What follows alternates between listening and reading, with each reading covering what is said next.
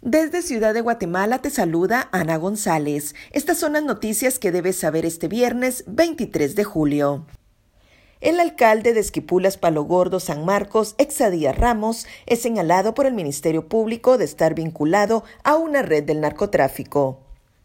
Diputados de la Unidad Nacional de la Esperanza buscan candidato para sustituir a Sandra Torres. La Asamblea General, programada para este domingo, podría poner fin o alargar el pleito legal entre diputados y la exesposa de Álvaro Colón. En menos de dos semanas se espera que las universidades empiecen a vacunar a estudiantes, personal administrativo y de servicio.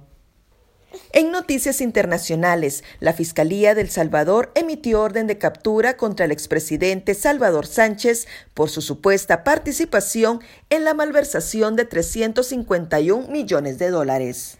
En nuestra sección de República Vive te mostramos en imágenes 135 años de historia de los Juegos Olímpicos.